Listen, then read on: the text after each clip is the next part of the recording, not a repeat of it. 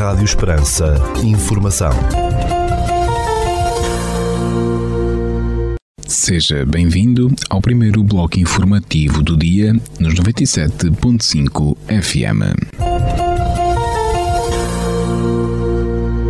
Estas são as notícias que marcam a atualidade nesta segunda-feira, dia 19 de dezembro de 2022. Notícias de âmbito local. Município de Portel informa todos os municípios que não haverá mercado de levante no corrente mês de dezembro de 2022. Notícias da região. O programa regional Alentejo 2030, cujos primeiros avisos de concursos devem ser lançados no primeiro trimestre do próximo ano, foi aprovado no dia 15 de dezembro pela Comissão Europeia com uma dotação superior a mil milhões de euros, revelou a CCDR.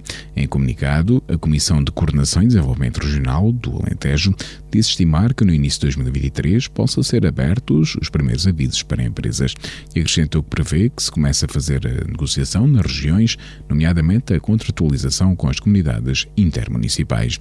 De acordo com o CCDR Alentejo, depois de um intenso ano de negociações, as CCDR viram os programas regionais do Portugal 2030, PT 2030, aprovadas pelos serviços da Comissão Europeia e um novo pacote de fundos europeus regionais para o próximo período de programação.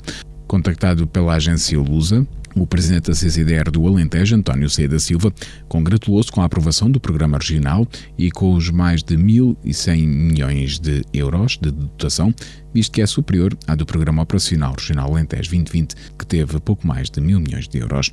O que é importante é que agora os vários promotores e os vários agentes da região possam pôr mãos à obra para a sua execução e para que não demoremos tanto tempo a executar os fundos como aconteceu com o Alentejo 2020, argumentou o responsável, prevendo o primeiro trimestre de 2023 para abrir os primeiros concursos. Dando continuidade ao Alentejo 2020, o Programa Regional Alentejo 2030, para o período de 2021-2027, vai ter presentes os grandes desafios estratégicos regionais apresentados pela Estratégia Regional 2030, disse a CCDR. A programação do Alentejo 2030 vai ser estruturada em torno dos cinco objetivos estratégicos da União Europeia, ou seja, uma Europa mais inteligente, mais verde, mais conectada, mais social e mais próxima dos cidadãos. Segundo o Sei da Silva, há áreas que serão fundamentais neste novo programa regional para o Alentejo, como a demografia, a questão da transição climática, a transição energética, a competitividade das empresas e da academia, a reabilitação urbana, entre outras. A Agência para o Desenvolvimento e Coesão anunciou que, a partir do dia 15 de dezembro, estão aprovados os 12 programas do Portugal 2030 que vão mobilizar ao longo desta década um total de 23 mil milhões de euros para projetos que visem o desenvolvimento do país, um desenvolvimento assente nas empresas e na economia, nas pessoas, na sustentabilidade e no território. As decisões da Comissão Europeia marcam o culminar de um longo processo iniciado no segundo semestre de 2021, após a publicação dos regulamentos europeus com a negociação do Acordo de Parceria Portugal 2030, que veio a ser aprovado no passado dia 12 de julho e onde estão definidas as grandes opções políticas para a utilização dos fundos europeus até 2029, disse a Agência para o Desenvolvimento e Coesão.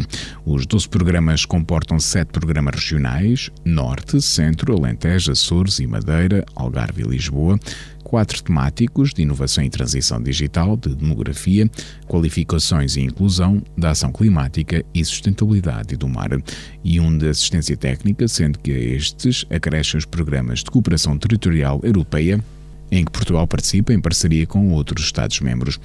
Na rede social Twitter, o primeiro-ministro António Costa também se referiu à aprovação dos 12 programas pela Comissão Europeia, considerando que o país tem acesso a um leque alargado de fundos europeus com o valor inédito de quase 40 mil milhões de euros, numa alusão ao Plano de Recuperação e Resiliência e ao PT 2030. O PT 2030 é um importante instrumento para impulsionar a transformação estrutural do país, com base na qualificação, na capacitação, na inovação e na transformação digital, na transição climática e na sustentabilidade, tendo presentes a inclusão, a igualdade e coesão territorial, acrescentou o Primeiro-Ministro António Costa. O índice de transmissibilidade RT do coronavírus, que provoca a Covid-19, subiu para os 0,89 em Portugal, com uma média de 484 casos diários de infecção, segundo os dados do Instituto Nacional Dr. Ricardo Jorge. Divulgados no relatório semanal a 15 de dezembro. Sobre a evolução da Covid-19, o relatório revela que a média do RT, que estima o número de casos secundários de infecção resultantes de cada pessoa portadora do vírus, subiu de 0,88 para 0,89 a nível nacional, podendo o seu verdadeiro valor variar entre os 0,88 e os 0,91, com uma confiança de 95%. Os Açores são a única região do país que apresenta um índice de transmissibilidade acima do limiar de 1, 1.36, precisam os dados do Instituto Nacional Dr. Ricardo Jorge relativos ao período entre os dias 5 e 9 de dezembro.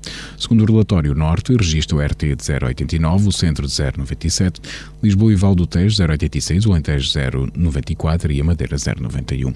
No comparativo europeu, Portugal apresenta a taxa de notificação acumulada de 14 dias entre os 60 e os 119,9 casos por 100 mil habitantes e um RT inferior a 1, ou seja, taxa de notificação reduzida e com tendência decrescente, refere o Instituto Nacional Dr. Ricardo Jorge, observando que apenas Portugal se encontra nesta situação. Desde 2 de março de 2020, quando foram notificados os primeiros casos, até 9 de dezembro, Portugal registrou um total de 5.551.730 39 casos de infecção pelo coronavírus SARS-CoV-2 que provoca a doença Covid-19. Com a cessação do estado de alerta no dia 1 de outubro e consequente alteração da testagem, o Instituto Nacional Dr. Ricardo Jorge verifica uma descida acentuada na incidência e valor do RT que podem não corresponder a decréscimos reais. Câmara de Reguengos de Monsaraz vai aumentar os apoios a conceder à Corporação de Bombeiros Voluntários do Conselho, atribuindo-lhe uma ajuda que totaliza 167 mil euros. Segundo a autarquia, o protocolo anual com a Associação Humanitária dos Bombeiros Voluntários de de Monsaraz prevê a atribuição de 60 mil euros à corporação e apoio em pequenas obras no quartel. A Câmara Municipal indicou que vai igualmente reequipar a viatura de desencarceramento da corporação com renovação integral do equipamento de desencarceramento num total de 29 mil euros. Além desta ajuda, a realçou a autarquia de de Monsaraz será mantida com participação para uma equipa de intervenção permanente e assegurada metade dos custos da segunda, que será constituída no início de 2023, totalizando 78 mil euros. O auto de consignação da empreitada de construção da praia fluvial de Moura na Albufeira da Alqueva, foi assinado recentemente envolvendo um investimento superior a 1,3 milhões de euros. A obra vai arrancar no início do próximo ano, tem um prazo de execução de 180 dias, implicando, além da construção de uma praia fluvial, a instalação de uma piscina flutuante com zona de estar periférica, acessos ao plano de água e qualificação do espaço exterior como zona de lazer. O investimento faz parte do projeto da Estação Náutica de Moura, cujo objetivo passa por promover a valorização de ativos naturais que potenciam o desenvolvimento de competências no setor da náutica e disponibilizam uma oferta integrada, competitiva e credível que promova a região como destino turístico, com cofinanciamento de 75% do valor elegível pelo Alentejo 2020. Um presépio de rua com figuras em tamanho real e outro animado de José Grego e de Rosa Aparício podem ser visitados em Borba até o dia 8 de janeiro de 2023, revelou a Câmara Municipal local. Segundo este município do distrito de Évora, o presépio de Borba animado está exposto no Celeiro da Cultura, espaço que beneficiou recentemente de obras de reabilitação e o outro pode ser observado nas ruas da cidade de Borba. Ficamos agora com a atualização da informação a partir da sala de situação do Comando Territorial de Évora da Guarda Nacional Republicana. Bom dia, senhores ouvintes. Fala-vos o Sargento-Chefe Manuel Seabra, da Sala de Situação do Comando Territorial de Évora da Guarda Nacional Republicana, para vos informar acerca da atividade operacional desenvolvida no período de 16 a 18 de dezembro de 2022. Na área de responsabilidade deste comando ocorreram 15 acidentes de viação, sendo seis atropelamentos, cinco colisões e quatro despistes, dos quais resultaram dois feridos leves e danos materiais. Registámos ainda três incêndios urbanos nas localidades de Monte Moro Novo, Borba e Mourão, tendo provocado danos em contentores e destruído um posto de transformação da EDP. No âmbito da criminalidade foram registadas 25 ocorrências, sendo 15 crimes contra o património, 6 crimes contra as pessoas, 2 crimes contra a vida em sociedade, um crime contra o Estado e um crime previsto em legislação avulsa. Foram ainda efetuadas seis detenções, cinco em flagrante delito, duas pelo crime de condução em estado de embriaguez, uma pelo crime de condução sem habilitação legal, uma pelo crime de desobediência, uma pelo crime de difamação, calúnias e injúrias e uma fora de flagrante delito em cumprimento de mandado de detenção para cumprimento de pena. No âmbito de controle nacional, registramos 124 infrações à legislação rodoviária, 3 à legislação ambiental e uma à legislação policial.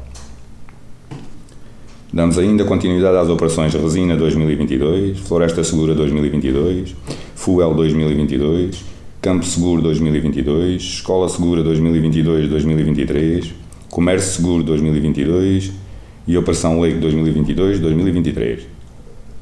Devido às condições atmosféricas adversas que se prevêem, apela-se a toda a população que se tiver de deslocar a adotar uma condução defensiva, reduzindo a velocidade e tendo especial cuidado com a possível formação de lençóis de água nas vias. Por hoje é tudo. A sala de situação do Comando Territorial de Évora, estante efetivo desta unidade, deseja a todos os nossos ouvintes o resto de um bom dia e uma excelente semana. Segundo o Instituto Português do Mar e da Atmosfera, para esta segunda-feira, dia 19 de dezembro, no Conceito de Portel, temos céu parcialmente nublado, com apenas 8% de probabilidade de precipitação, 18 graus de temperatura máxima, 10 de mínima e o vento sopra moderado de sul. Já para a capital do distrito, na cidade de Évora, para esta segunda-feira, 19 de dezembro, temos céu parcialmente nublado, com 14% de probabilidade de precipitação, 17 graus de temperatura máxima, 9 mínima e o vento sopra moderado de sul. O Instituto Português do Mar e da Atmosfera emitiu um aviso amarelo para o distrito de Évora, que estará em vigor entre as 21 horas desta segunda-feira, 19 de dezembro, e as eh, meio-dia do dia 20 de dezembro, terça-feira, avisando e alertando para a precipitação por vezes forte e persistente.